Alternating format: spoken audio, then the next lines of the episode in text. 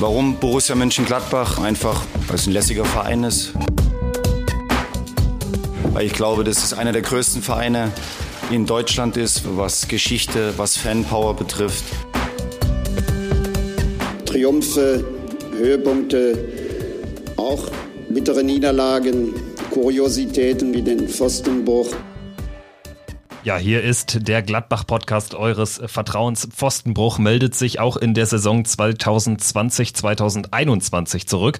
Eine ganz verrückte Spielzeit, die äh, zweifellos äh, daran anknüpfen wird, was uns im, in der Rückrunde der vergangenen Saison äh, passiert ist. Äh, Corona-mäßig war das ja wirklich äh, verrückt und es wird verrückt bleiben. So viel sei schon mal gesagt. Wir versuchen das alles einzuordnen in dieser Saison und ja, ich bin Kevin Schulte und zugeschaltet wie immer Fabian Engelbach. Grüße.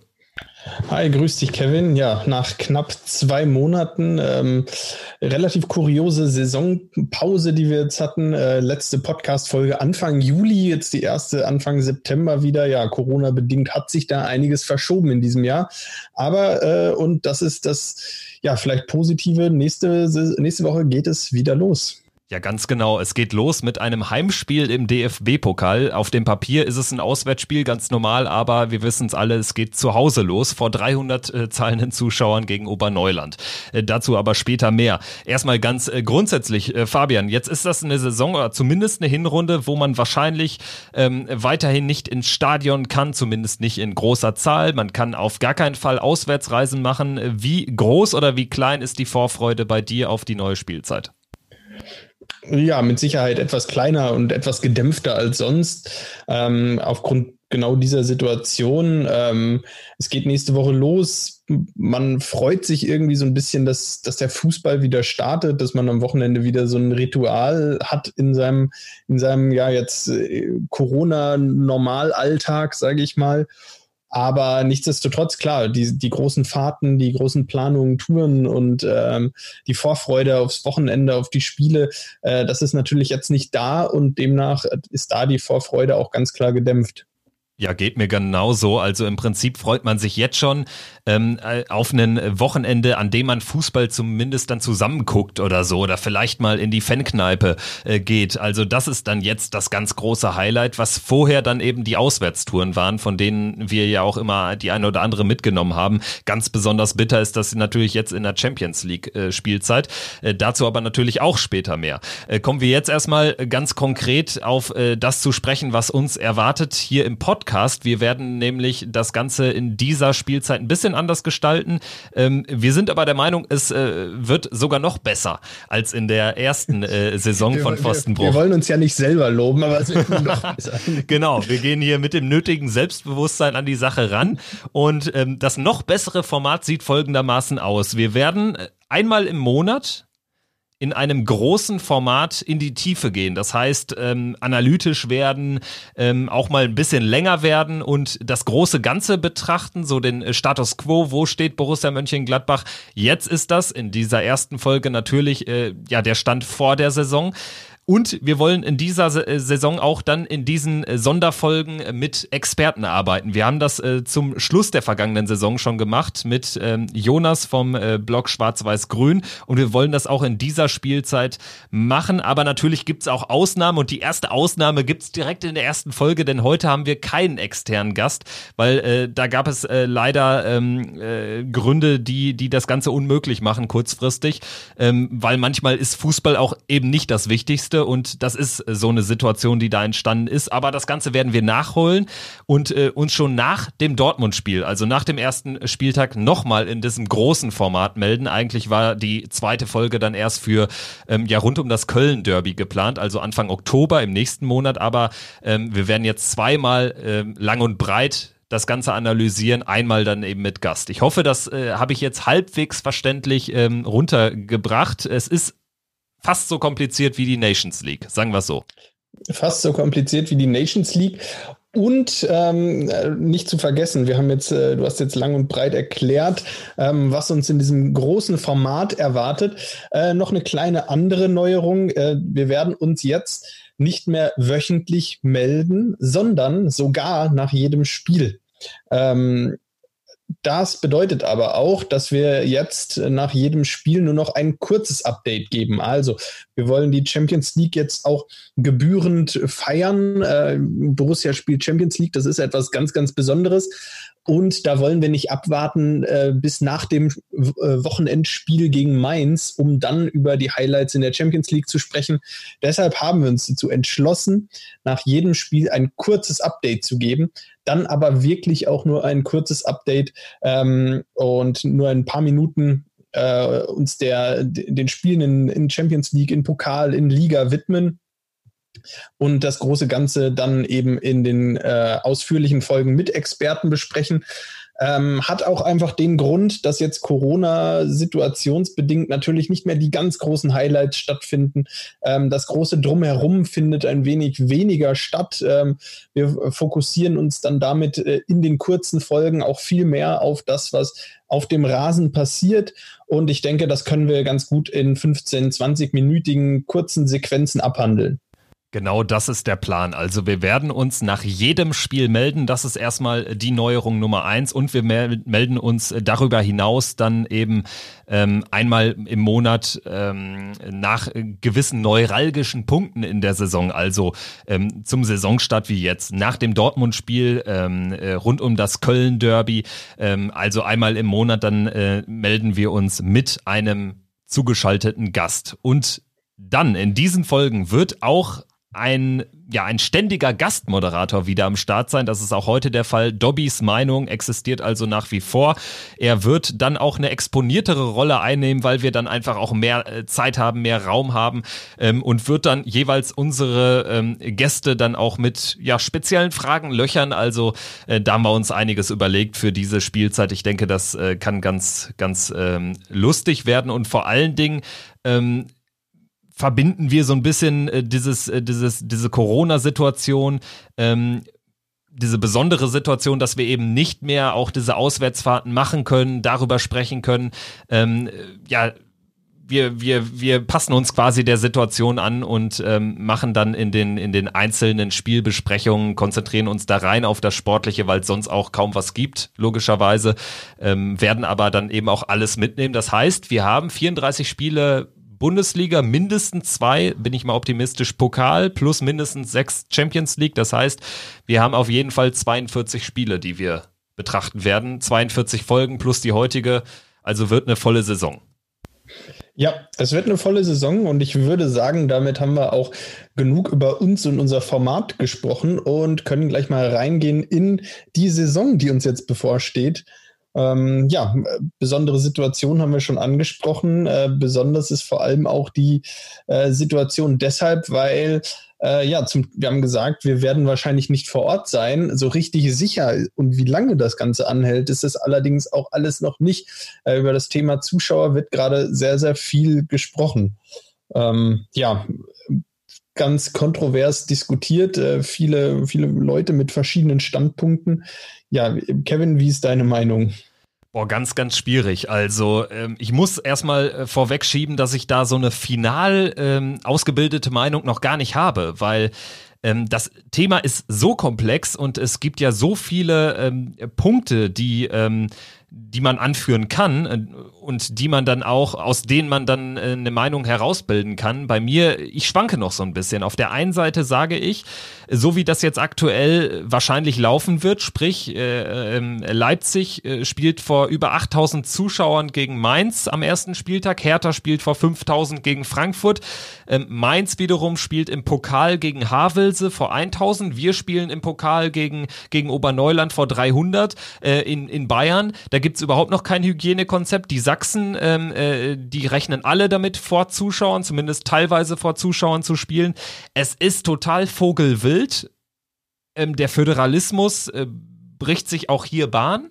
Das ist insofern auch logisch, als dass ja die ähm, DFL ähm, da jetzt nicht die Rolle eines Gesundheitsamtes einnimmt. Die DFL könnte allerdings natürlich schon sagen, wir haben den Solidaritätsgedanken nach vorne gestellt in der äh, großen ähm, äh, Corona-Hochzeit und wir wollen den auch weiterdenken, sprich ähm, Zuschauereinnahmen bitte wenn dann für alle in gleicher äh, prozentualer ähm, äh, Anzahl oder gar nicht. Also ich finde, der Meinung kann man auch sein.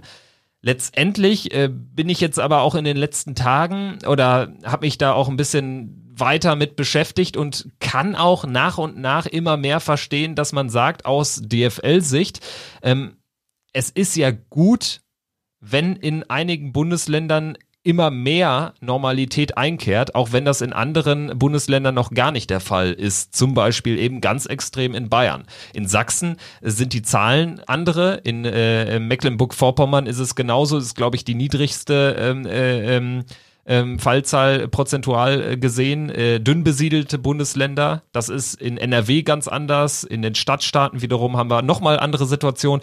Also wie gesagt, final, man merkt es, kann, kann ich mich jetzt gar nicht auf einen Standpunkt konzentrieren. Wie geht's dir?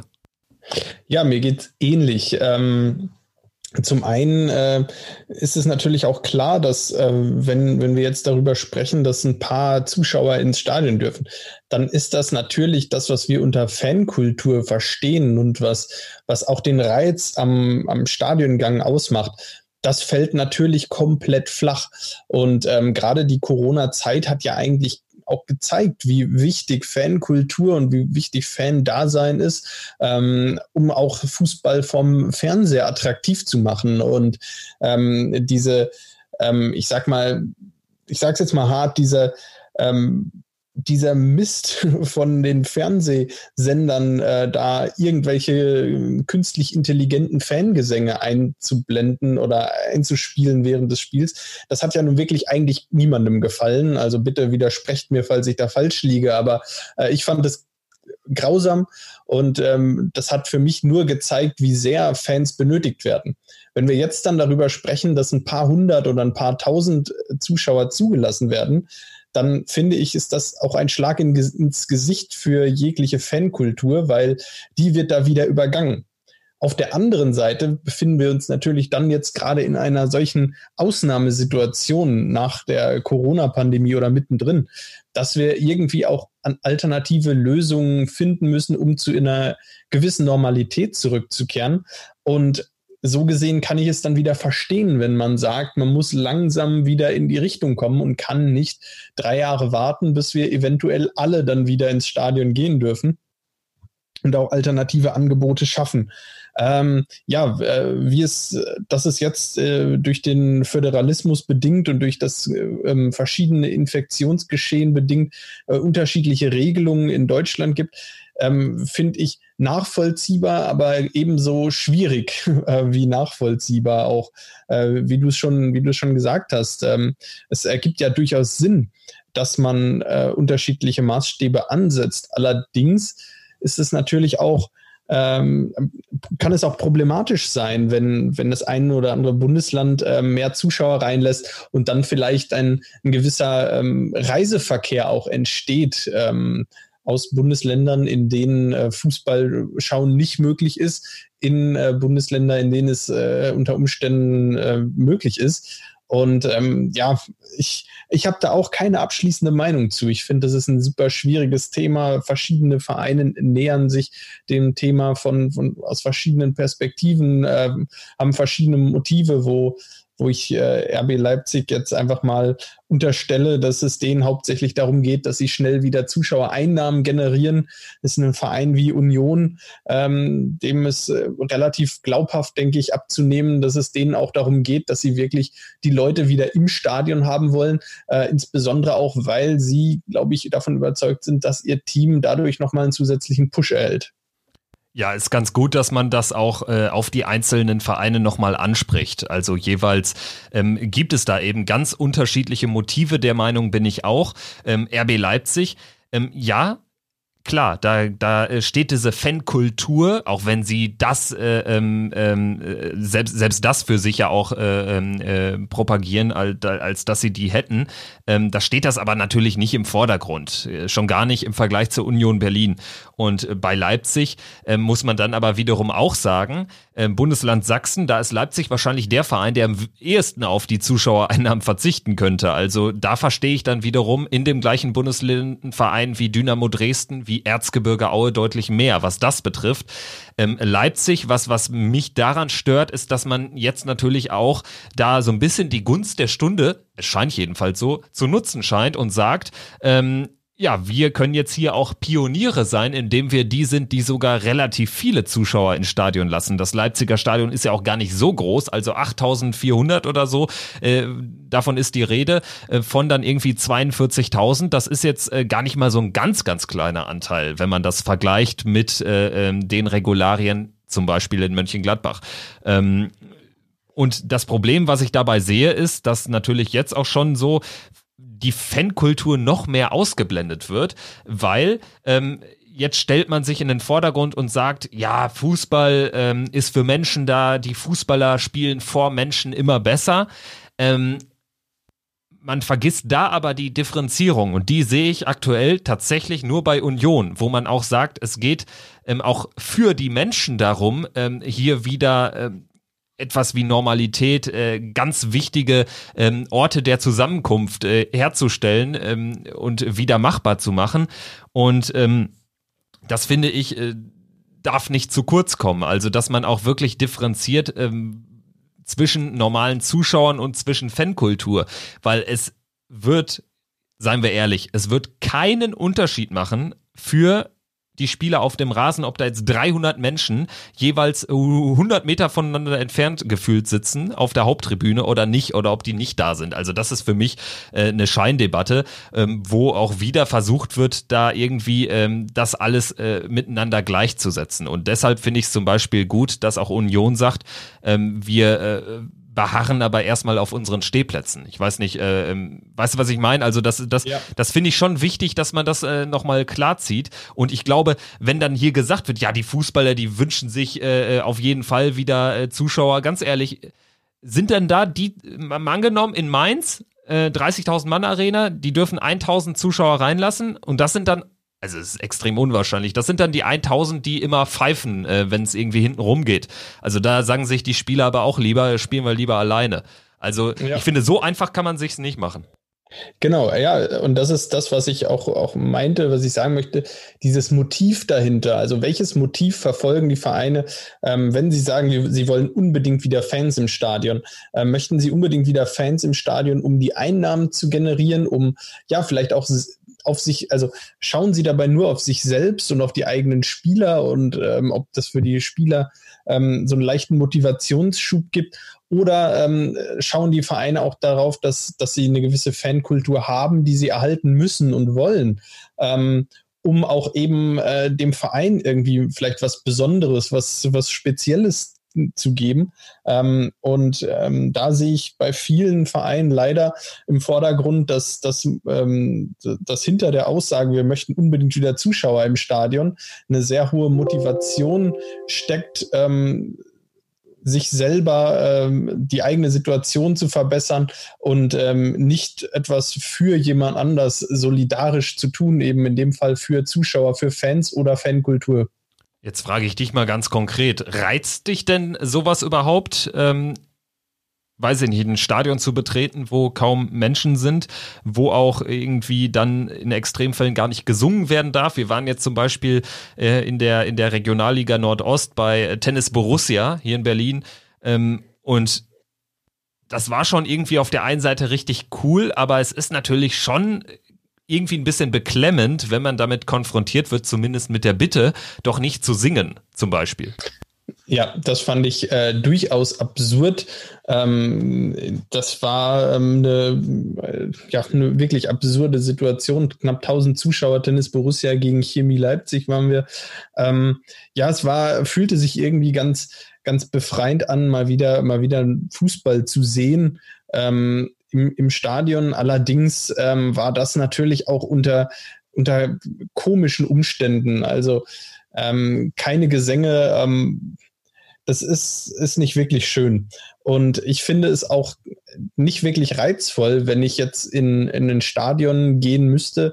Ähm, es, es kommt so ein bisschen natürlich drauf an.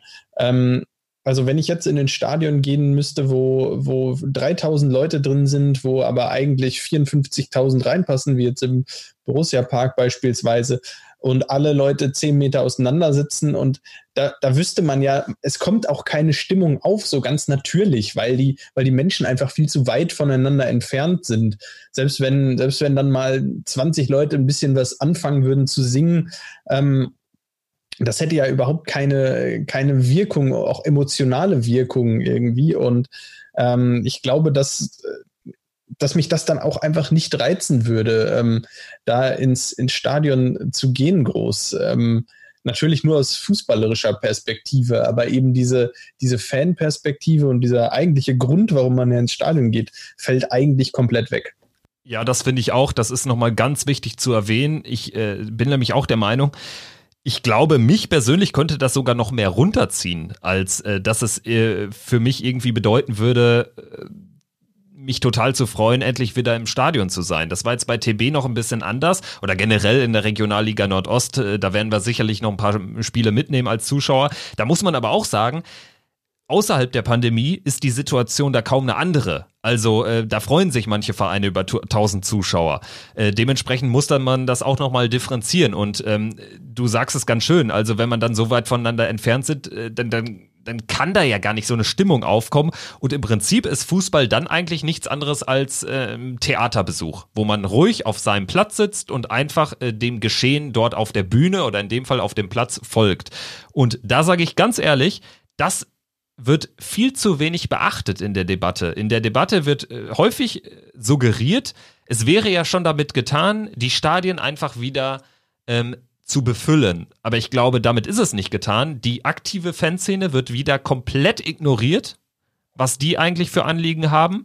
Und es wird komplett ausgeblendet, was die für einen Einfluss haben. Und mit aktiver Fanszene wird auch wieder nur, äh, werden im, im Prinzip wird das mit Ultras wieder gleichgesetzt. Natürlich ja. be be besuchen wir nicht 34 Spiele in der Saison, aber wenn wir bei den 3, 4, 5, 6 Auswärtsspielen sind, dann sind wir auch aktiv. Weißt du, was ich meine? Und das finde ich, ähm, wird äh, wieder äh, vollkommen ausgeblendet. Finde ich schade. Ja, ich meine, wir haben es ja auch äh, ähm, zu Beginn, als nach der Corona-bedingten Unterbrechung äh, die Saison wieder gestartet ist, haben wir ja gesagt, dass wir das Ganze schon so mit einem äh, lachenden und einem, wei einem weinenden Auge betrachten. Also äh, das lachende Auge, so der, der Fußballfan, also der sich wirklich für den Sport interessiert, der freut sich über diesen Restart und so ist es auch jetzt wieder.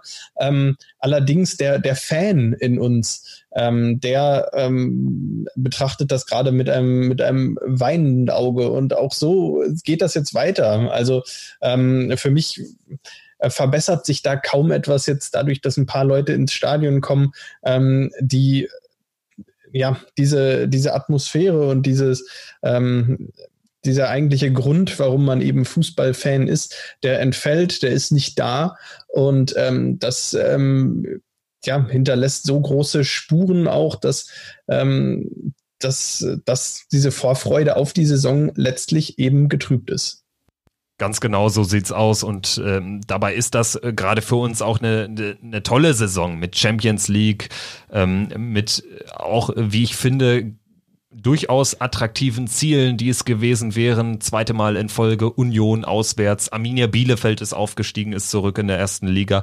Also es ist ja eine sehr reizvolle Saison, die natürlich äh, vollkommen getrübt wird. Ähm, Champions League heißt für uns auch extrem viele Spiele. Corona macht es noch alles ein bisschen ähm, ja, ruckeliger, gerade weil die Saison guten Monat später anfängt als sonst. Wir haben jetzt den 6. September, an dem wir aufnehmen, sind noch eine Woche vor Pflichtspielstart und zwei Wochen vor Ligastart. Und dann geht's aber mal ab die Luzi bis äh, Weihnachten unfassbar viele Spiele, eigentlich nur englische Wochen. Jetzt sind dann die, ne, die Nationalspieler bei ihren Nationalteams, äh, müssen da im Oktober nochmal hin, müssen da im November nochmal ran. Ähm, das wird auch schon, jetzt mal abseits von dieser Zuschauerthematik, äh, eine verrückte Saison. Das, das wird mit Sicherheit eine verrückte Saison. Ähm, wir haben jetzt in dieser Saison das erste Mal auch den Fall, also zumindest seit ich mich für Bundesliga-Fußball interessiere und begeistere, dass wir keine wirkliche Winterpause haben. Es geht äh, direkt nach äh, Neujahr eigentlich wieder los. Ich glaube, am 2. Januar da, das Wochenende, ähm, da sind schon wieder, da ist wieder der, der erste Spieltag, ich glaube, für Borussia mit dem Spiel in Bielefeld. Ähm, ja, ähm, es gibt unglaublich viele Spiele, viele englische Wochen. Ähm, die Saison fängt einen Monat später an als äh, geplant, muss aber dennoch ähm, bis Mai abgeschlossen sein. Ähm, wir haben äh, uns jetzt auch den Plan angeguckt, natürlich, weil wir jetzt schon mal schauen, wann, wann sind, wann sind die Spiele, wann ähm, müssen wir dann auch aufnehmen. Da haben wir uns jetzt bis Weihnachten alles angeschaut und es ist wirklich ein kompletter also der komplette Irrsinn, so viele englische Wochen, äh, die Belastung wird immens sein für die Spieler und ähm, ja, ich glaube, ähm, da können wir einfach froh sein, wenn jetzt in dieser Saison erstmal alles glatt läuft und nicht wieder eine, ähm, eine Unterbrechung irgendwie aus irgendwelchen Gründen auch immer dazwischen kommt. Ich bin auch sehr gespannt, ähm, welche Mannschaften von dieser besonderen Saison profitieren können vielleicht. Also man hat ja schon während der Geisterspiele gemerkt, dass äh, häufig dann ähm, sich dann doch die fußballerisch höhere Qualität durchsetzt. Nun ähm, sind die Geisterspiele mal mehr, mal weniger stark immer noch präsent. Und dazu kommt eben dieser unfassbare Rhythmus. Klar, jetzt spielen wir mit sechs anderen Mannschaften auch noch europäisch. Allerdings muss man bei uns äh, konstatieren, dass äh, wir zumindest jetzt nicht mehr nach Lissabon mussten oder äh, nach NRW zum äh, Champions League oder äh, Europa League Finalturnier. Äh, das gleiche gilt für Borussia Dortmund. Das kann vielleicht dann sogar ein Vorteil sein über die lange Saison. Lange Rede, kurzer Sinn. Glaubst du, dass vielleicht sich das Tabellenbild in so einer verrückten Saison durchaus ein bisschen verschieben kann, dass vielleicht sogar Bayern München mal Probleme bekommt an der Tabellenspitze, sprich, ähm, dass sie vielleicht sogar äh, die Meisterschaft mal wieder abgeben müssen an vielleicht Dortmund, an vielleicht äh, Mönchengladbach. Also äh, vielleicht äh, spinnen wir mal so ein bisschen rum. Also was kann denn diese, dieser besondere Umstand äh, mit sich bringen?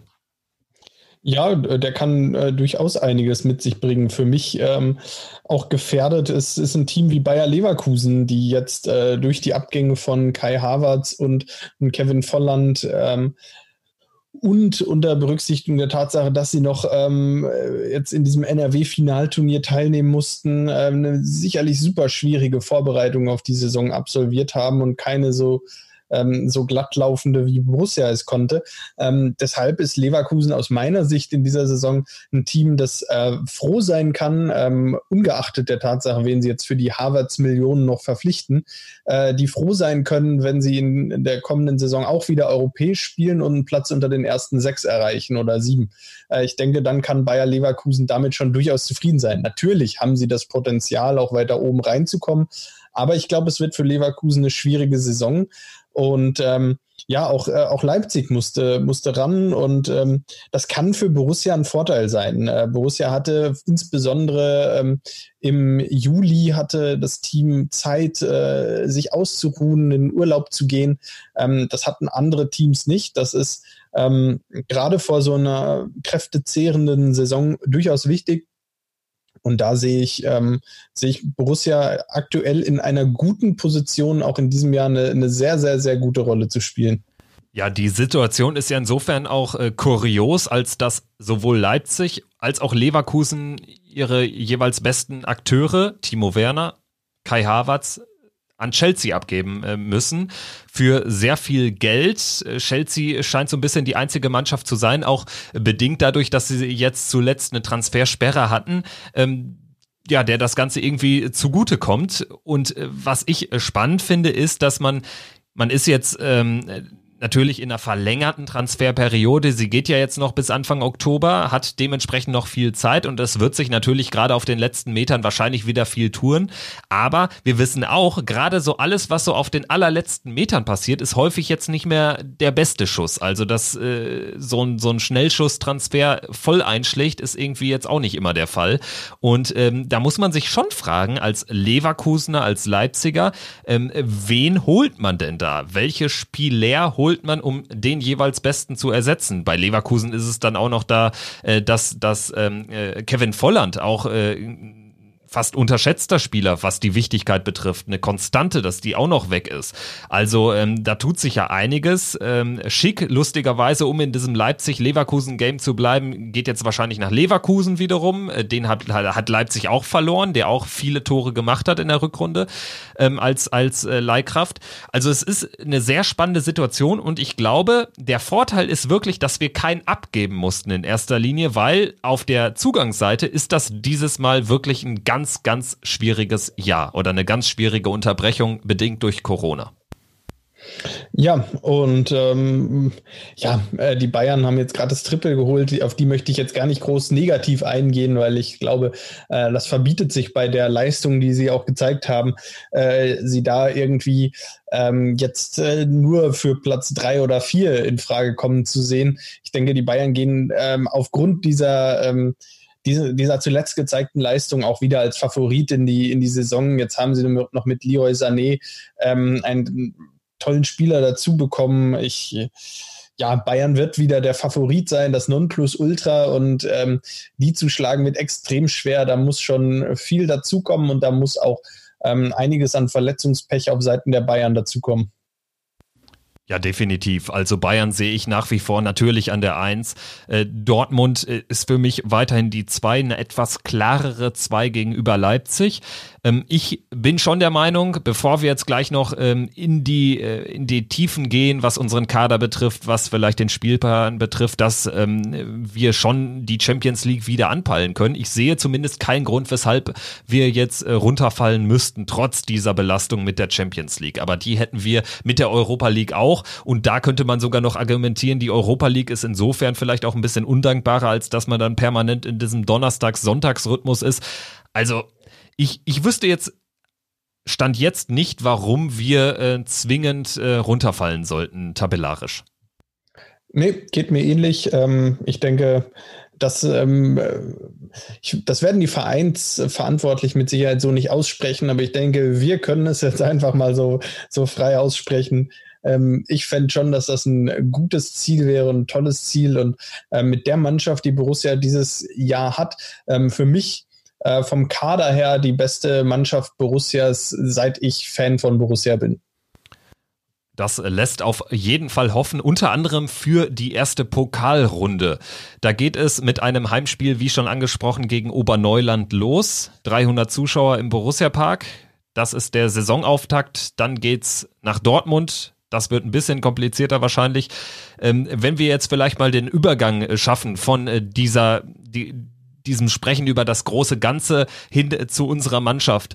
Ähm, wie ist so dein Gefühl jetzt konkret vor dem Saisonstart? Es ist natürlich jetzt noch schwerer zu bemessen irgendwie durch die ganze Corona-Situation. Es gibt auch deutlich weniger Interviews natürlich, weil äh, die Journalisten auch nicht so nah rankommen. Also man kann alles ein bisschen schlechter bewerten vielleicht auch.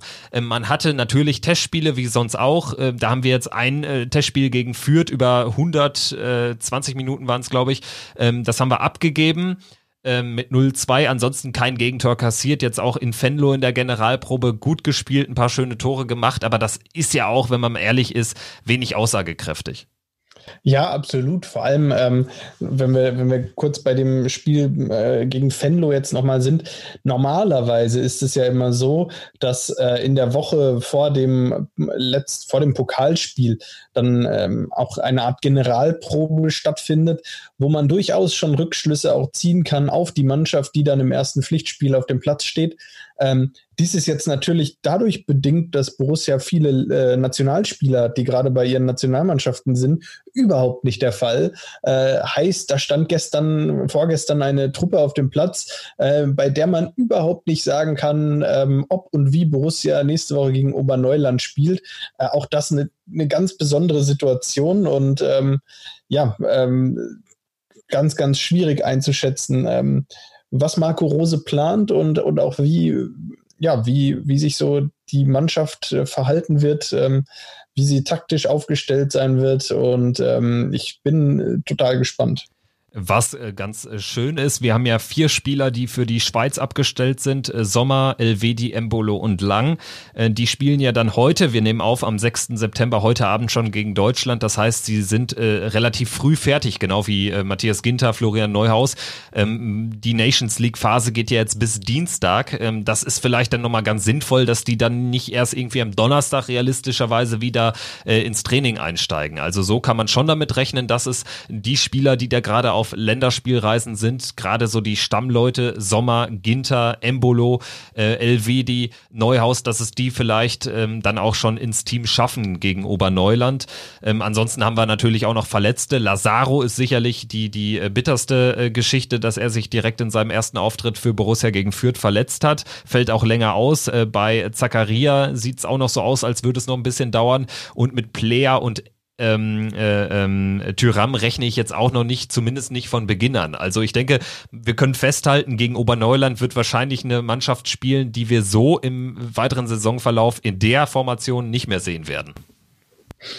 Genau, vielleicht äh, ja schon ähm, aufgrund von ähm, Zufällen. Allerdings glaube ich auch, dass äh, wir Borussia dieses Jahr häufig Informationen ähm, und Konstellationen sehen werden, die vielleicht einmalig sein werden ähm, weil vielleicht viel rotiert wird. Äh, der Kader ist breit, der Kader ist tief und ähm, vielleicht das äh, eine ganz gute Einleitung, um mal detailliert auf den Kader draufzuschauen.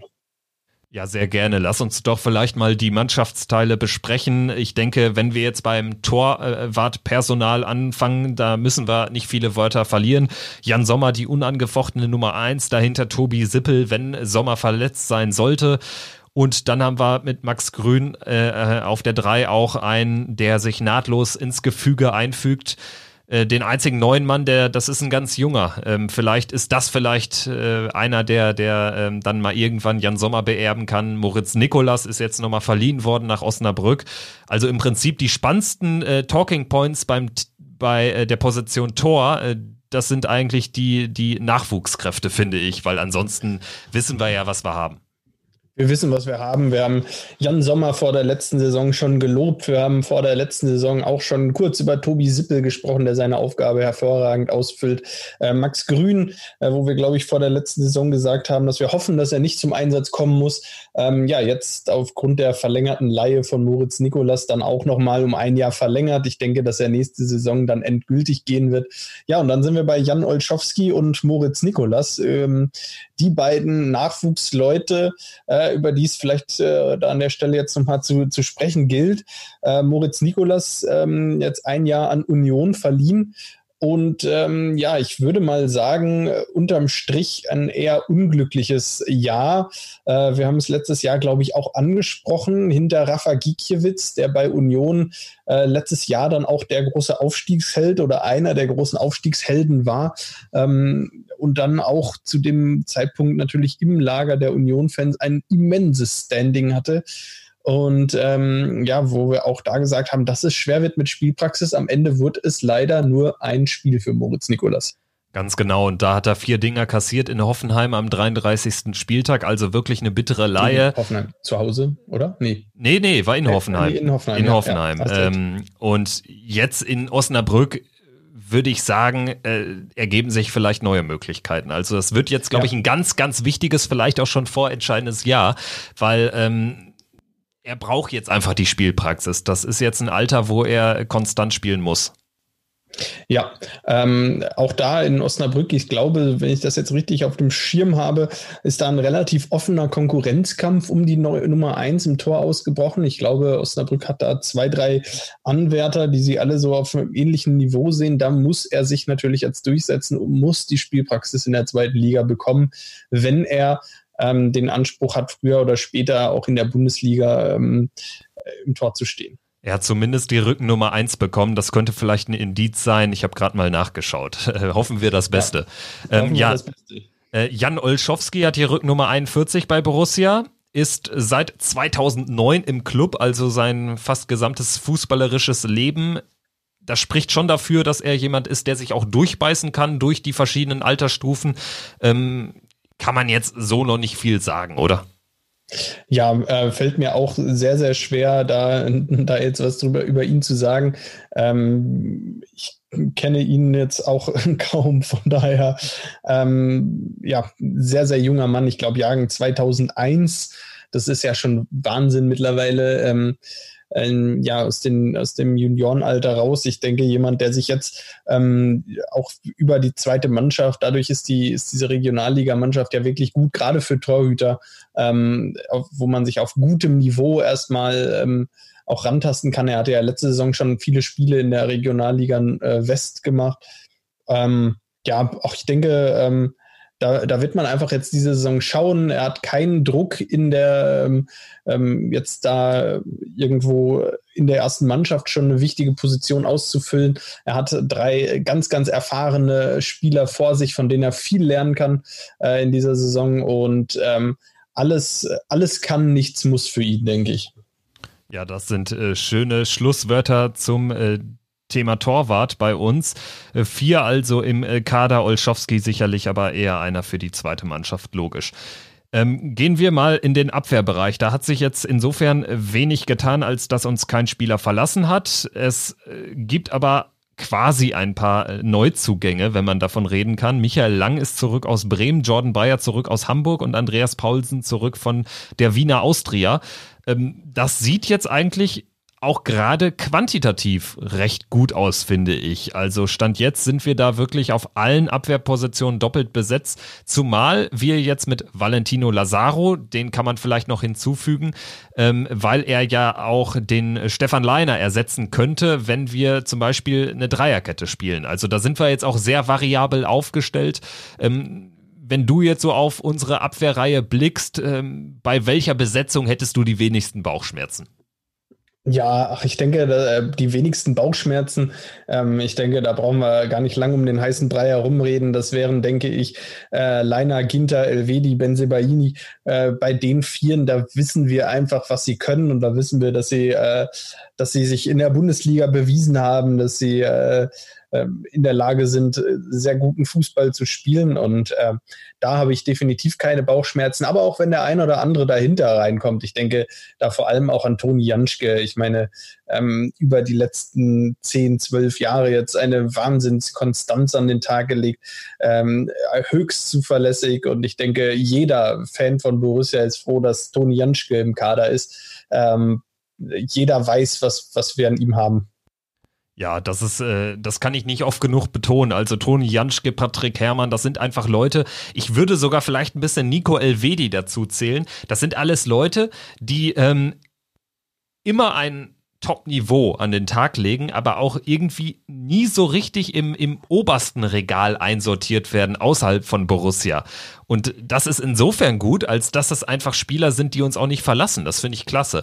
Und äh, Oscar Wendt ist auch so ein Typ, der irgendwie jetzt äh, die Knochen hingehalten hat, jetzt nochmal verlängert hat, äh, super Backup ist ähm, für Rami Benzebaini. Ähm, dann haben wir in der Innenverteidigung noch Mamadou Ducouré, der auch hoch veranlagt ist, der hoffentlich verletzungsfrei bleibt, den man langsam ranführen kann.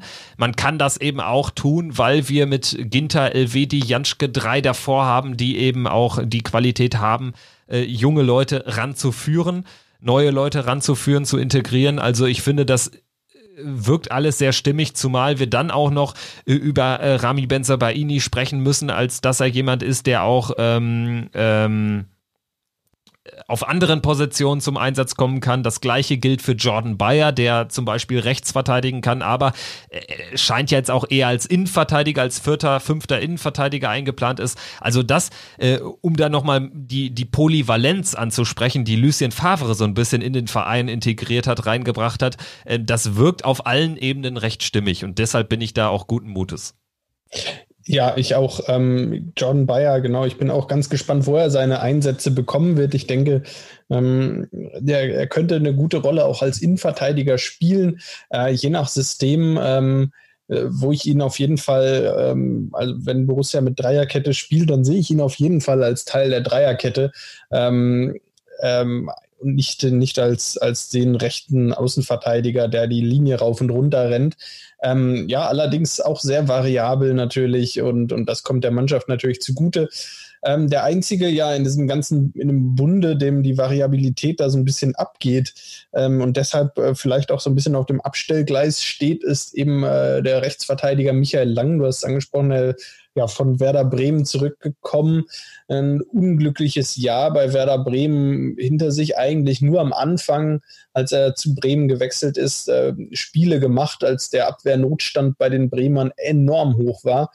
Äh, und jetzt auch gerade im zweiten Halbjahr ähm, ja kaum noch berücksichtigt bei Werder. Ähm, er wird es äh, nicht nur schwer haben, sondern ähm, ich finde es, ich es sehr positiv, dass er ähm, dass er weiterhin ähm, alles gibt und weiterhin ähm, sich da nicht hängen lässt bei Borussia, auch wenn er jetzt noch keinen anderen Verein gefunden hat. Äh, nichtsdestotrotz wird das für ihn natürlich, sollte er bleiben, keine leichte Saison. Nein, definitiv nicht. Ihm wurde ja auch mehrfach nahegelegt, sich einen neuen Verein zu suchen. Allerdings ist sich Borussia auch bewusst, dass das aktuell äh, sich schwierig gestaltet, bedingt durch Corona. Er hatte wenig Einsätze zuletzt. Dann haben die äh, potenziellen abnehmenden Vereine auch wenig finanzielle Mittel, überlegen sich einen Transfer äh, zwei, dreimal, bevor sie ihn tätigen. Also das ist eine blöde Situation, gerade weil er in einem Fußballeralter ist, wo er eigentlich echt noch äh, viel spielen will, spielen muss. 29 20 Jahre alt. Also Michael Lang, das wird spannend zu beobachten sein. Ich finde es aber auch gut und finde es auch interessant, dass er auch wirklich gar nicht ähm, jetzt nur auf der Bank versauert. Er hat jetzt immer Einsätze bekommen, hat immer mal eine Halbzeit gespielt, weil man ihn natürlich auch ins Schaufenster stellen möchte. Also bin sehr gespannt, ob da äh, noch was äh, geht für ihn. Es sei ihm zu wünschen, weil bei Borussia wird er keine Einsätze bekommen, obwohl wir ähm, viele Spiele haben und das ist ja dann schon eine klare Aussage, die Marco Rose getätigt hat in die Richtung für Michael Lang, du hast es gerade gesagt, wird schwierig. Es liegt natürlich auch an den Nachwuchskräften. Äh, Kahn Kurt, jetzt aus der eigenen Jugend äh, nachgerückt, der, der vielleicht auch ähm, ja, das Potenzial hat, das eine oder andere Spiel mal zu machen. Und am 1. Januar kommt auch noch Joe Scully aus New York. Ähm, einen Tag nach seinem 18. Geburtstag wechselt er zu Borussia. Ähm, auch da ein junger Mann, den Borussia verpflichtet hat, der zur Mitte der Saison kommen wird für die Position. Und da wird es natürlich dann immer schwieriger für Michael Lang. Ähm, und ähm, das noch kurz als Nachtrag zur Rechtsverteidigerposition der Vollständigkeit halber.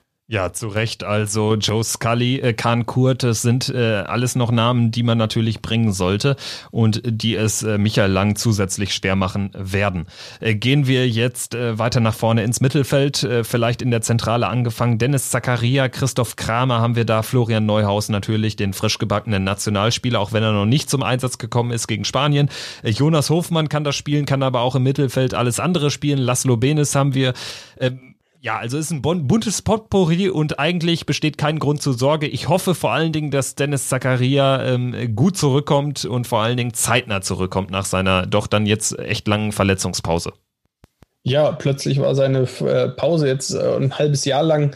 Ähm, man hatte ja schon so leichte Zweifel, nachdem er da in Dortmund, äh, gegen Dortmund vom, vom Spielfeld ja, ähm, gehumpelt ist und ähm, ja, diese, die erste große Befürchtung, Kreuzbandriss, hatte sich ja dann irgendwie nicht bestätigt, beziehungsweise ähm, die große Befürchtung, dass es was Schlimmes sein, sein würde, hatte sich dann nicht bestätigt. Ja, trotzdem hat sich das jetzt über ein halbes Jahr hingezogen. Ähm, da kann man nur hoffen, dass es so schnell wie möglich irgendwie wieder zurückkommt. Ähm, ja, wir haben ihn vor der letzten Saison, glaube ich, mal angesprochen und ähm, haben gesagt, wenn er ähm, auf der Sechs spielt, dann muss er sich steigern, dann muss er ähm, mehr Verantwortung übernehmen.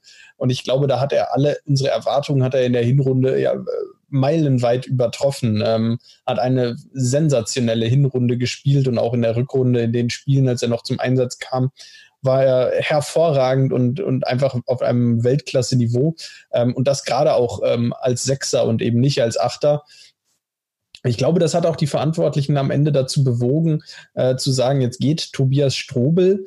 Ähm, und wir holen aber keinen Ersatz, sondern ähm, im Vergleich zur Vorsaison hat sich nämlich verändert, dass Dennis Zakaria als klarer Sechser angesehen wird und eben nicht mehr als, als der Spieler auf den Halbpositionen im, zentralen Mittelfeld.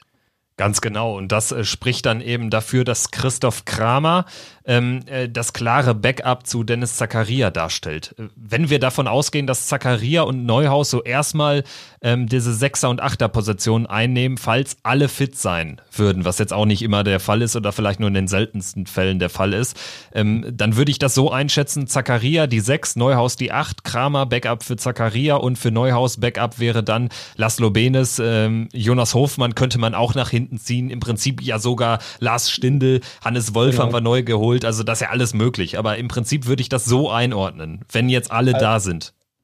Also ich, ich denke auch gerade ab, ab, dem, ab der Achterposition aufwärts, ähm, da haben wir einfach, äh, da ist die Flexibilität bei Borussia so groß, ähm, da ist wirklich alles möglich. Äh, das ist unglaublich. Ich möchte da kaum in der Haut der, der Trainer und der Verantwortlichen stecken, weil es wird jeden, jeden Spieltag dazu kommen, dass harte Entscheidungen getroffen werden müssen.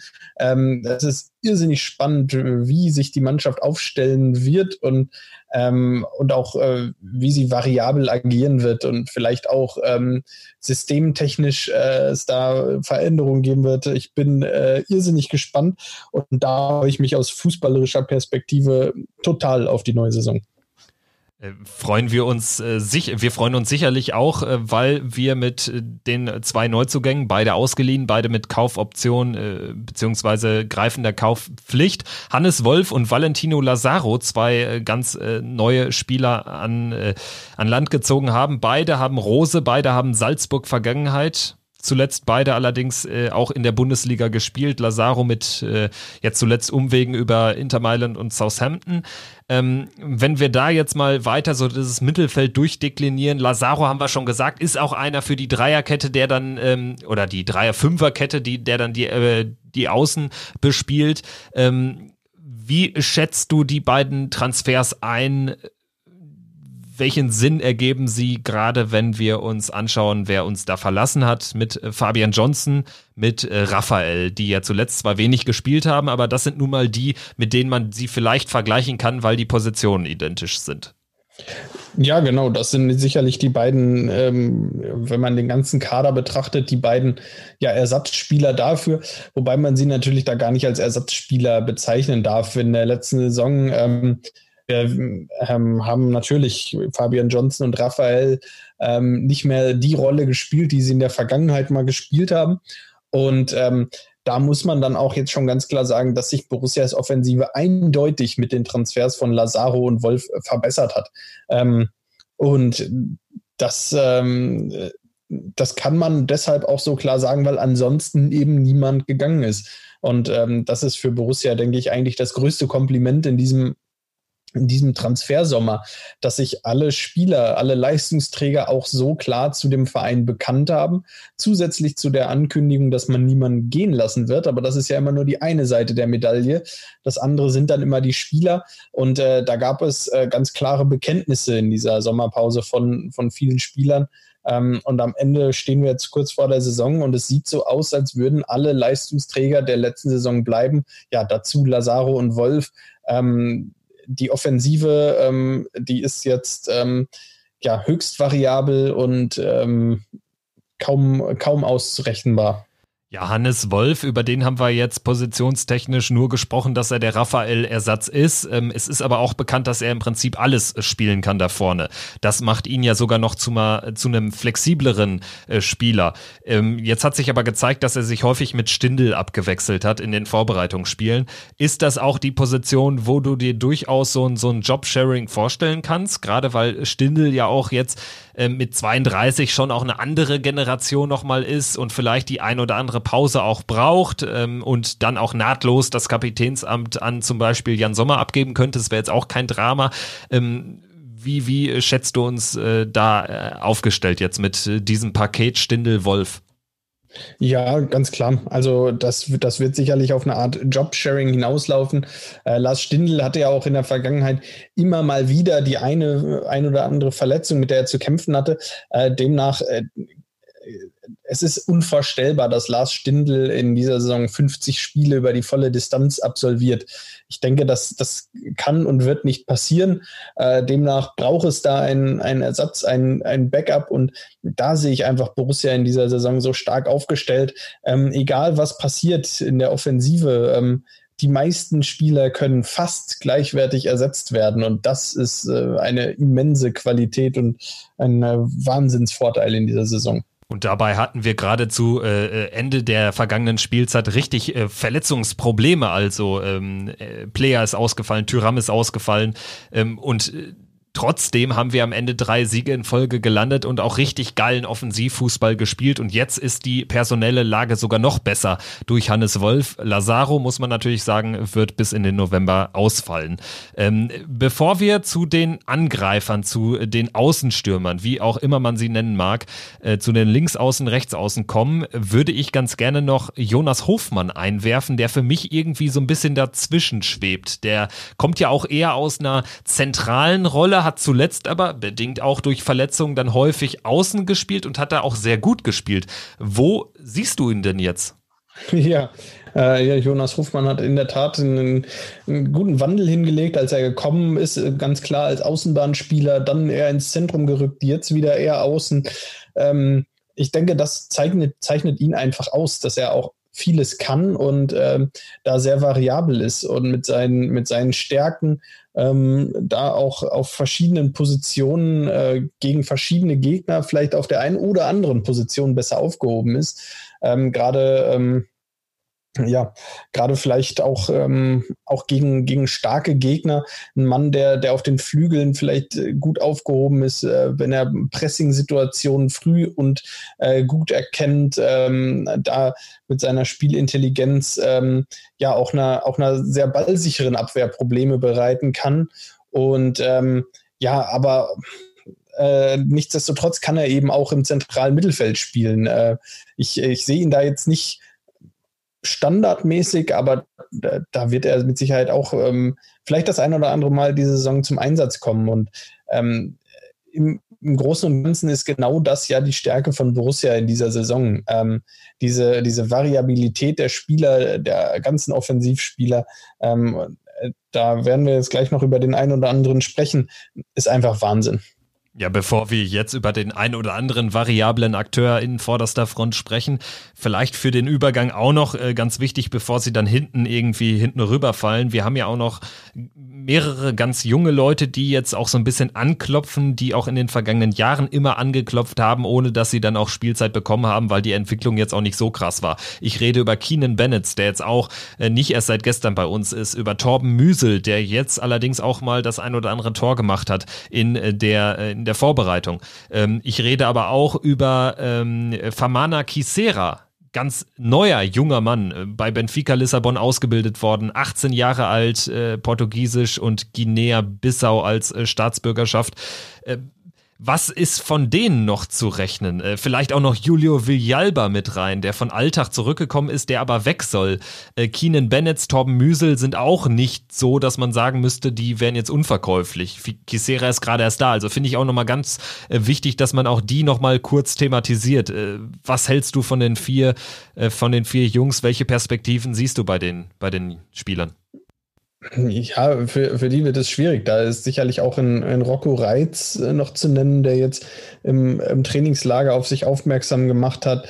Ähm, äh, das ist ja immer wieder, immer wieder der Fall, dass jedes Jahr auch, auch Spieler aus dem Nachwuchsbereich, die ähm, überdurchschnittlich talentiert sind, dann zur, zur ersten Mannschaft stoßen, ähm, anklopfen. Und äh, dann kommt aber die ganz, ganz große Arbeit für, für die Jungs, vielleicht auch ähm, ja, viele Enttäuschungen, äh, dass sie jetzt eben, ähm, obwohl sie immer dabei sind, immer auch in den Testspielen zum Einsatz kommen, ihre ähm, ihre Einsätze haben, äh, müssen sie jetzt auch äh, psychologisch damit umgehen können, dass sie vielleicht jetzt mal vier Monate keine Rolle spielen, obwohl sie so nah dran schienen.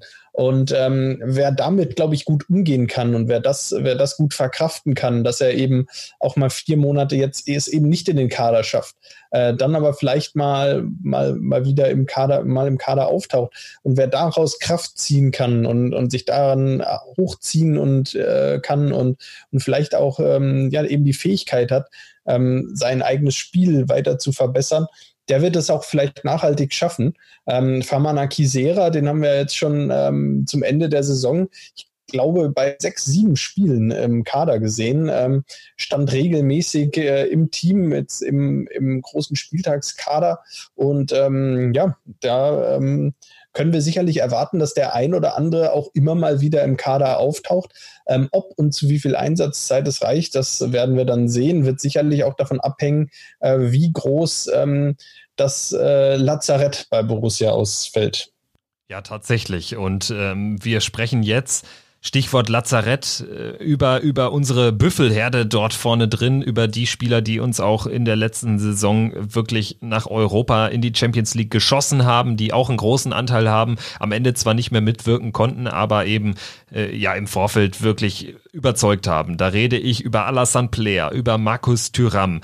Beide sind noch angeschlagen, sollen aber zeitnah zurückkehren, sollen sich auch in der Entwicklung nach ihrer Verletzung äh, weiter befinden als Dennis Zakaria.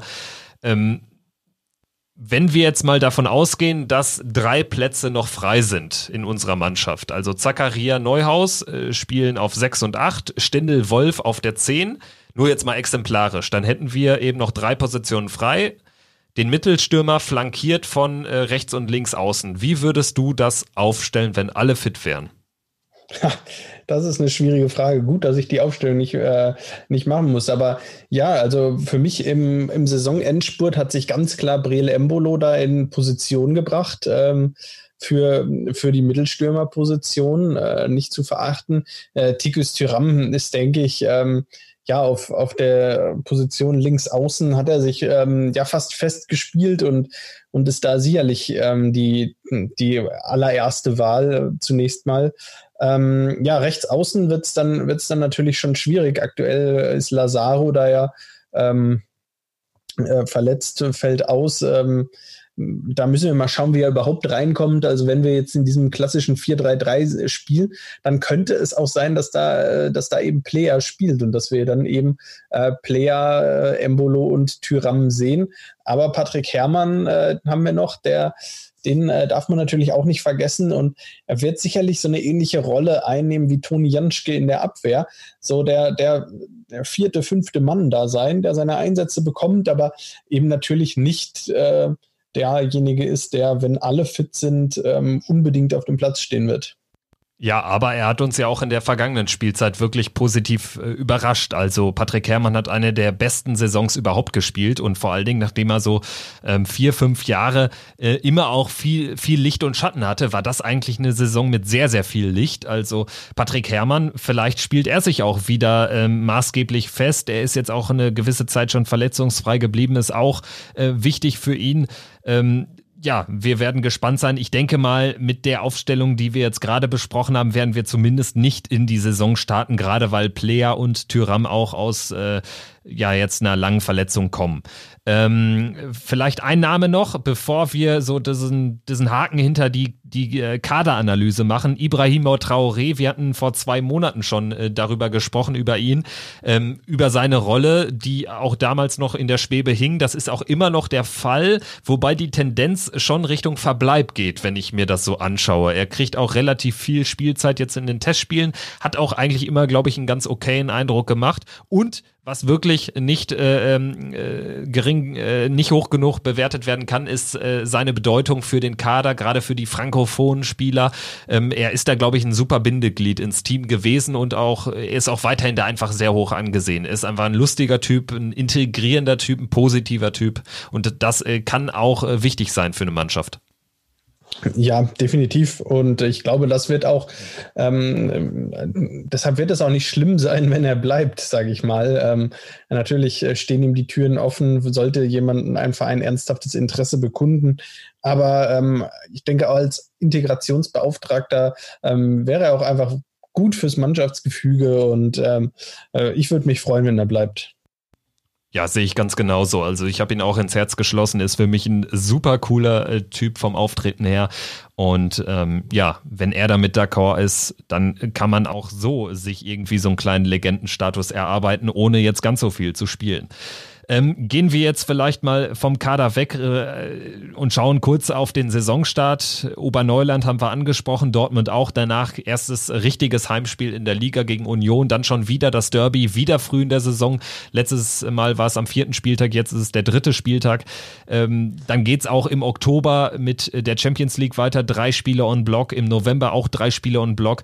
Ähm, wenn wir vielleicht auf den Spielplan schauen, was äh, fällt da für dich jetzt so am ehesten ins Gewicht? Irgend irgendwas Überraschendes, irgendwas, äh, wo du sagst, oh, das könnte heikel werden, oh, oder das äh, kommt uns zugute? Ja, was natürlich auffällt, ist ähm, der, äh, ich sag mal, Highlight-Saisonstart äh, mit den Spielen äh, Dortmund, Union und Köln hintereinander ist natürlich, äh, ja, da, da ist man gleich wieder, gleich wieder in der Saison angekommen äh, nach den Spielen. Und ähm, ja, für mich ein spannender Start. Äh, bin da ganz gespannt, ähm, wie, die, wie die Mannschaft reinstartet. Ja, und dann geht es ja eigentlich erst so richtig los. Dann folgt die erste Länderspielpause und dann geht ja wirklich die, die wilde Fahrt erst los. Ähm, ich glaube, danach haben wir ja wirklich, mal abgesehen von den Länderspielpausen, nur oder der Länderspielpause im November, nur noch englische Wochen, vorausgesetzt wir ähm, oder Borussia gewinnt das Pokalspiel gegen Oberneuland dann ähm, ja, ist es, äh, ist es natürlich eine, eine irrsinnswilde Fahrt mit alle, alle drei Tage wird gespielt, äh, keine Pausen, keine Regenerationsphasen groß mehr. Äh, die Mannschaft muss ähm, hechelt quasi von Spiel zu Spiel. Da bin ich gespannt drauf und äh, freue mich irgendwo auch, aber es ähm, wird natürlich eine, eine intensive Zeit. Ja, Stichwort intensive Zeit, Stichwort wilde Fahrt in der Champions League. Jetzt unter Corona-Bedingungen äh, muss man davon ausgehen, dass wir kein Spiel besuchen können, zumindest auswärts auch nicht. Also ähm, das, was die Champions League dann auch ausmacht, die Touren durch Europa. Ich erinnere mich an Barcelona, an Glasgow. Ähm, das waren wirklich die Touren, von denen man jahrelang zehrt letztendlich, wird es jetzt nicht geben. Unter den Umständen bin ich der Meinung, lass uns dann lieber irgendwie vielleicht mal ein bisschen Losglück haben aus sportlicher Sicht. Das wird natürlich schwierig aus Top 4 heraus, aber auch da gibt es ja Möglichkeiten. Zumindest vielleicht, wenn man sich in Top 1 die, die möglichen Gegner anschaut, die können dann zumindest auch Sevilla, auch mit denen haben wir jetzt nicht die besten Erfahrungen, aber zumindest auch Zenit oder äh, Porto sein und nicht Real, äh, Paris, Liverpool. Also ähm, ich bin unter den Bedingungen sogar für eine Gruppe, die uns vielleicht ein paar Möglichkeiten offen lässt, zumindest, ich denke, das muss das Ziel sein, äh, zu überwintern auf Rang 3. Ja, ja, äh, da bin ich ganz bei dir. Ähm, ich hoffe auch auf eine, auf eine, Gruppe, die vielleicht so ein bisschen sportlich ausgeglichen ist. Leipzig hatte ja letztes Jahr auch so eine Gruppe, ähm, wo man vorher äh, dachte, ja gut, ähm, da gab es keinen Favoriten. Da waren eigentlich alle vier Teams, die in der Gruppe waren. Ich weiß gar nicht mehr, wie diese Gruppe genau zusammengesetzt war. Zenit, ähm, Lyon und Benfica. Lyon, Benfica und davor, vor der Saison wusste man überhaupt nicht, äh, ja, man konnte keinen Favoriten ausmachen, keinen ganz klaren Platz 4. Ähm, ja, wenn, wenn Borussia sowas erwischt, so eine Gruppe, dann wäre ich da dieses Jahr auch mit einverstanden, wo eben alles möglich ist. Und ähm, ich denke, dass das wäre auch, ähm, ja, das, das wäre eine, eine, großartige Chance. Aber da warten wir einfach ab, das Los wird entscheiden. Und wenn es am Ende die Hammergruppe wird, dann ähm, setze ich mich äh, ja, diesmal gespannt vor den Fernseher und, ähm, und werde äh, traurig sein, wenn, äh, wenn Borussia im Bernabeu spielen muss und, oder an der Enfield Road. Ähm, ja, und das vor leeren, fast leeren Rängen oder ganz leeren Rängen. Ja, wie das Ganze unser ständiger Moderator sieht, das werden wir ihn gleich unter anderem fragen. Ich würde sagen, wir holen jetzt mal Dobby rein mit dem bekannten Jingle und gucken mal, wo wir ihn überhaupt erwischen. Dobby,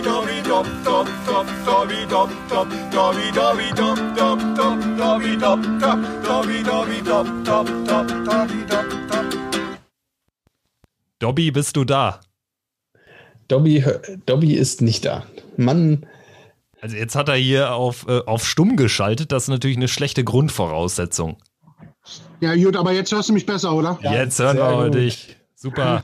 Läuft. Grüß dich, Kevin. Grüß dich, Fabian. Und einen wunderschönen Tag und liebe Grüße an alle Zürer vom Pfostenbruch. Ich hoffe, ihr habt die Sommerpause genauso sinnvoll und super überstanden wie ich. Ja, wie hast du sie denn verbracht eigentlich? Ja, mehr oder weniger eigentlich damit, äh, ja, vor vier Wochen nochmal wieder operiert zu werden und alle zwei Tage die Woche dann in der Reha Nachsorgesport zu vertreiben und ganz, ganz toll versucht, die Borussia zu verfolgen mit den Neuzugängen, mit dem, was passiert ist, mit den ganzen Corona-Auflagen für die Zuschauer im Stadion. Also da bin ich schon ein bisschen informiert und wie gesagt, ich bin brandheiß auf die neue Saison. Ja, ja, Dobby, jetzt haben wir eben ein bisschen über die Verletzung von Zakaria, von Tyram, von Player gesprochen. Die viel wichtigere Frage, wann genau bist du wieder fit? Ja, ich hoffe, wenn, äh, also sagen wir mal so, ich bin auf dem Weg der Besserung. Man kann auch schon mal ohne Krücken laufen. Das hört sich doch schon mal gut an. Auf jeden Fall, auf jeden Fall. Danke der Nachfrage, Fabian. Wo du, wo du gerade angesprochen hast, äh, die Zuschauerthematik, auch das ist natürlich ein wichtiges äh, Thema. Ähm, würdest du dir ein Ticket holen oder würdest du dich darum kümmern, in einem Stadion mit äh, 54.000 Kapazität, aber nur 300 verkauften Tickets zu sitzen? Ist das was für dich oder schreckt das vielleicht sogar eher ab und es geht eher in die, in, die Magnetbar? Ja, zum einen bin ich der Typ, entweder alle oder gar nicht. Andererseits muss ich sehen oder ich kann es auch verstehen, dass jede Bundesland da ziemlich drauf eingeht, wie da aktuell der Corona, die, die, die, ähm, ja, die, die Zahlen sind der Infizierten. Nur andererseits ist es auch ein bisschen unfair oder schwer zu haben, welche 300 dürfen in Stadion und welche nicht. Und ich denke mal, meistens glaube ich, dass sowieso eher die Sponsoren da eher die, das Kartenkontingent abgreifen wird. Ja, sehen also wir ja bei Her ja. Ich würde lieber am liebsten zu Hause bleiben, oder wie du schon sagst, dann gehen wir schön in eine Bar mit anderthalb Meter Sicherheitsabstand und, und ich gröle für alle mit da.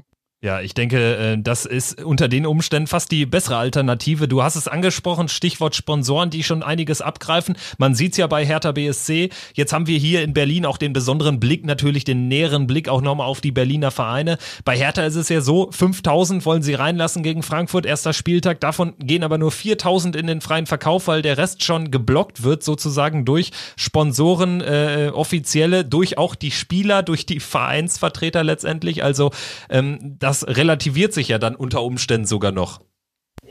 Eben, und du darfst ja nicht vergessen, bei Hertha BSC ist ja doch ein ganz anderes Fassungsvermögen im Stadion, deswegen auch 5000. Anders wird es aussehen wie bei Union Berlin, obwohl ich sagen muss, da ist zum Beispiel ein Konzept erstanden, was, glaube ich, auch ganz gut ankam beim Freundschaftsspiel gegen Nürnberg. Das sah schon mal ganz ordentlich aus, aber auch da bin ich noch sehr skeptisch, ob sich das bis zum Start in der Bundesliga durchsetzen wird. Ja, ähm, da sind wir auch, sind wir natürlich auch super gespannt. Ähm, Union gestern vor, ich glaube, viereinhalbtausend Zuschauer mhm. waren es am Ende und sogar äh, Stehplätze offen. Also Union hat da nicht extra für das Spiel die Stehplätze in Sitzplätze verwandelt. Ähm, ja, was glaubst du, wie es mit den Stehplätzen weitergeht? Siehst du eine Chance, dass wir tatsächlich nochmal äh, Fußball im Stehen sehen können, vielleicht in diesem Halbjahr, beziehungsweise auch oder in dieser Saison überhaupt? Ich würde es am liebsten hoffen, aber ich würde eher fast vermuten, dass mit dem Start in der Rückrunde erst was passiert, also zum nächsten Jahr. Ich glaube nicht, dass die alle schon so weit sind, dass sie dieses Jahr noch die Stehplätze des Stadions so gut äh, ausnutzen werden.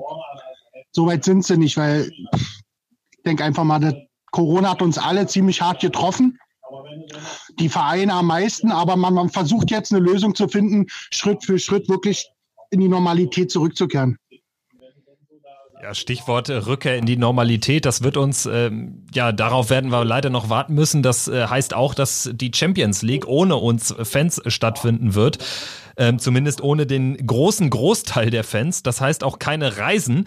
Ähm, jetzt haben wir eben auch schon mal äh, darüber diskutiert, was denn äh, ähm, für uns so eine, so eine passable Champions League-Gruppe wäre. Jetzt nicht detailliert über Vereine, die möglich sind, ähm, sondern wollen wir eher die Champions League Gruppe, die uns vielleicht sogar die Möglichkeit eröffnet, äh, weiterzukommen, weil die Gegner nicht ganz so hochkarätig sind? Oder wollen wir eher die Gruppe ähm, mit den großen Namen, mit den großen Spielen, wo man dann aber nicht hinfahren darf? Also wie bist du da eingestellt?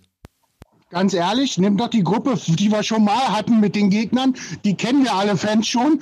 Und dann freuen wir uns darauf, dass wir dort vielleicht weiterkommen und im ab Viertelfinale oder ab, der, ab den K.O.-Spielen dann reisen dürfen. Was hält ihr davon? Ginge auch. Also zumindest so Dynamo Kiew fände ich jetzt nicht ganz schlimm. Wäre vielleicht aber für den Verein auch nicht so cool, da irgendwie ins Risikogebiet. Allerdings, also Kiew wäre zumindest ein Gegner, den fände ich jetzt nicht ganz schlimm. Sevilla könnte man auch drüber reden. Ähm, ja, ja. Da, können wir, da können wir wirklich drauf verzichten. Da waren wir schon zwei oder drei Mal, oder? Ganz genau. Also ich denke mal alle, oder ich weiß ja von vielen, die wünschen sich alle Liverpool meine Meinung ist, wenn man Liverpool, dann nehmen wir Liverpool erst im Halbfinale, oder?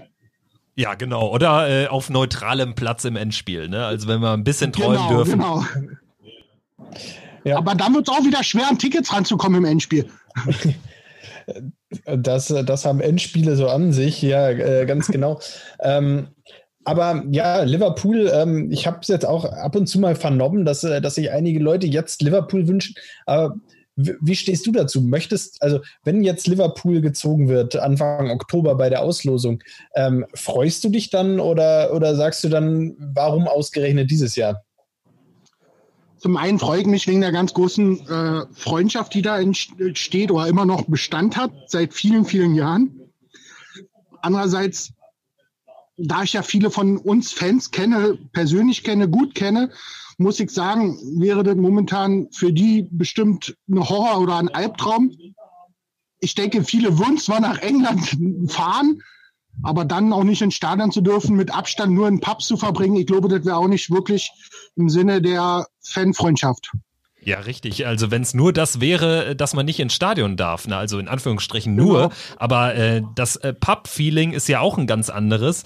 Und äh, in England ist die pandemische Situation ja jetzt auch nicht gerade entspannter als bei uns. Also ja, Finde ich Absolut, jetzt auch nicht so geil, den angesprochen mit der Magnetbar. Also selbst in so einer kleinen äh, Magnetbar hier bei uns in Berlin in, in der Mitte, selbst da musst du aufpassen und hast Auflagen und, und das ist nicht mehr so, wie es mal war.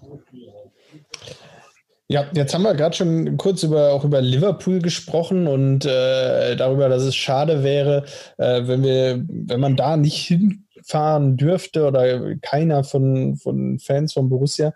Ähm, was wäre denn noch so eine Reise von, äh, von den Teams, die jetzt in dem Champions League-Topf sind, wo du sagen würdest, ähm, das wäre ja schon fast schade, wenn die gezogen werden würden, weil also wo würdest du gerne hin? Ja, ich war ja vor ein paar Jahren in Barcelona, wie Kevin auch. Barcelona ist immer eine Reise äh, muss man wirklich sagen. Obwohl, was noch sehr, sehr schade finde, was ich traurig finde, wäre so, so Richtung Amsterdam oder so, weil könnte ich mir auch gut vorstellen, gerade holländische Grenze, dass da viele Gladbacher Richtung, Richtung Holland fahren würden, fahren möchten. Und ich denke mal, wenn, wenn eine holländische Mannschaft gezogen wird in einer Gruppe von Gladbach, werden sich trotzdem noch viele auf den Weg machen, die paar Kilometer weiter nach Holland zu fahren. Und das wäre ein bisschen schade, weil ja, durch, wie gesagt, durch die ganzen Auflagen, durch das ganze, durch die ganze Pandemie würde das da nur Stress geben. Und dann heißt es wieder, guckt euch die Gladbacher an, die können sich nicht benehmen. Also ich würde sagen, fast, wenn eine ordentliche Mannschaft gezogen wird, wäre momentan das Schlimmste, was passieren könnte. Ja, da werden wahrscheinlich äh, wirklich Horden anreisen. Tickets äh, genau. äh, würden äh, nur einen Bruchteil der Fans bekommen, logisch, aber äh, trotzdem wäre natürlich äh, so, so ein Spiel in Amsterdam da wäre, äh, wäre Gladbach in, in großer äh, Stärke vor Ort, genauso auch Club Brügge, wobei die wahrscheinlich auch in Top 4 landen, genau wie Borussia. Also ähm, ja, also Amsterdam ist sicherlich auch ein äh, Ziel, was sich viele wünschen werden. Ja. Ähm, vielleicht, wenn wir jetzt nochmal weggehen von der, von der Champions League, äh, rein auf, auf, auf äh, so den Ligastart schauen. Wir starten, das ist besonders, mit einem Heimspiel gegen Oberneuland, was eigentlich ein Auswärtsspiel ist, spielen dann in Dortmund gegen Union in Köln. Das sind schon pickepackevolle äh, äh, ähm, erste Wochen äh, mit diversen Highlights. Ähm, was hältst du so von unserem Startprogramm? Also mit, mit dem Bremen, mit dem, mit dem, mit der Oberneuland, äh, mit dem Spieltausch macht Sinn für beide Vereine. Zum einen spart sich Gladbach die ganzen Kapazitäten der Auswärtsfahrten. Zum anderen Oberneuland natürlich auch mit den ganzen Auflagen, mit den, das hat alles was auch mit Geld und mit, mit, mit zu tun, mit den ganzen Finanzen da. Sagen sie gut, spielen wir auswärts. Für mich persönlich muss ich ganz ehrlich sagen, ist natürlich wieder äh, ziemlich die Welt zusammengebrochen, als ich gesehen habe. Zweiter Spieltag Gladbach Union. Konnte letztes Jahr schon nicht hin nach Gladbach. Ich wäre gerne zu dem Spiel. Ist ja wieder ein Spiel der Spiele für mich. weil war schon letztes Jahr geplant, dass wir mit dem Vater von Toni Janschke da hinfahren sogar, hier in Berlin, mit unserer ganzen Gruppe. Ja, das wäre dieses Jahr nicht anders gewesen, müssten wir wieder drauf verzichten. Wa? Und das Auftaktspiel in Dortmund, gut, okay. Trotzdem würde ich mal sagen, wird auch mal Zeit, dass wir da gewinnen, aber auch ohne Fanzeit, wa? Ja, allerdings. Also das wird mal wieder Zeit und wäre natürlich ein perfekter Start in die Saison und äh, stand jetzt so, was man so mitbekommt und äh, was so Stimmungen rund um Vereine, rund um Teams betrifft, wäre ich da auch gar nicht mal so unoptimistisch, dass uns da diesmal ein guter Start gelingt. Ich kann mich erinnern an die eine Saison, wo wir da 4-0 am ersten Spieltag unter die Räder gekommen sind. Ich glaube, das passiert uns nicht nochmal. Ich hoffe es nicht, ich hoffe es nicht. Gut, jetzt müssen wir auch sehen, wie wir reagieren auf die Verletzungspech, was uns ja wieder mal eingeholt hat mit Lazaro auch. Und wie der Stand der Dinge halt bei den anderen Verletzten ist, wie, wie Fabian heute ja schon angesprochen hat. Wa? Aber ich glaube, zumindest ein Punkt Auftakt in Dortmund könnte drin sein. Vielleicht sogar sollte drin sein. Ja, warum nicht? Also ich denke, wir müssen uns nicht klein machen. Äh, das haben wir eben auch schon durchdekliniert, dass ähm, wir da schon selbstbewusst in die Saison gehen können, auch gegenüber anderen Vereinen, die, ähm, wenn ich an Leipzig und an Leverkusen denke, ihre jeweils besten Spieler verloren haben. Ähm, das sieht eigentlich äh, aus unserer Perspektive ganz, ganz gut aus. Ähm, vielleicht zum Abschluss noch eine Frage, ähm, die uns ähm, auch auf den Nägel oder unter den Nägeln brennt, die wir jetzt eben bei der Kaderanalyse auch noch so gar nicht beantworten konnten, weil uns im Nachhinein auch aufgefallen ist, ähm, es gibt da wirklich einige Spieler, die, die ähm, echt, echt viel Potenzial auch haben. Gerade auch die beiden Neuzugänge sind, sind äh, oder versprechen stark zu sein. Aber ähm, würdest du sagen, es gibt so, so einen Senkrechtstarter in dieser Spielzeit oder, oder ähm, wen hast du so im Blick, der vielleicht nochmal einen Sprung machen kann? Einen Sprung nach vorne. Ich hoffte natürlich erstmal, dass Dennis Zakaria seine Form bis vor der Verletzung, bevor der schlimmen Verletzung da jetzt wieder weiter äh, bestätigen kann. Vielleicht sogar noch ein bisschen zulegen kann. Andererseits bin ich ein bisschen gespannt, was äh, ein, ja, ein Bayer, den wir ausgeliehen hatten in Hamburg, was er für, er hat Potenzial auf, auf in der Verteidigerposition auf der Außen, auf den Außen, was er so bringt. Also ich hoffe auch, dass die Jungs, die letztes Jahr ein bisschen hinten dran sind, auch vielleicht das ein oder andere Spiel mehr Spielzeit bekommen würden. Ich denke da zum Beispiel auch an einen Laszlo Benesch. Zum Beispiel, der hat ja in der Hinrunde viel gespielt, in der Rückrunde weniger. Genau. Ähm, ja, ist sicherlich auch ein äh, Spieler, der auch noch Potenzial hat. Und ansonsten ähm, denke ich, können wir einfach grundsätzlich frohen Mutes sein, hoffen erstmal, dass die Verletzten oder noch angeschlagenen zeitnah zurückkommen, dass es vielleicht genauso weitergeht wie in der letzten Saison, nur mit weniger Verletzten. Vielleicht wäre das so der Wunsch erstmal.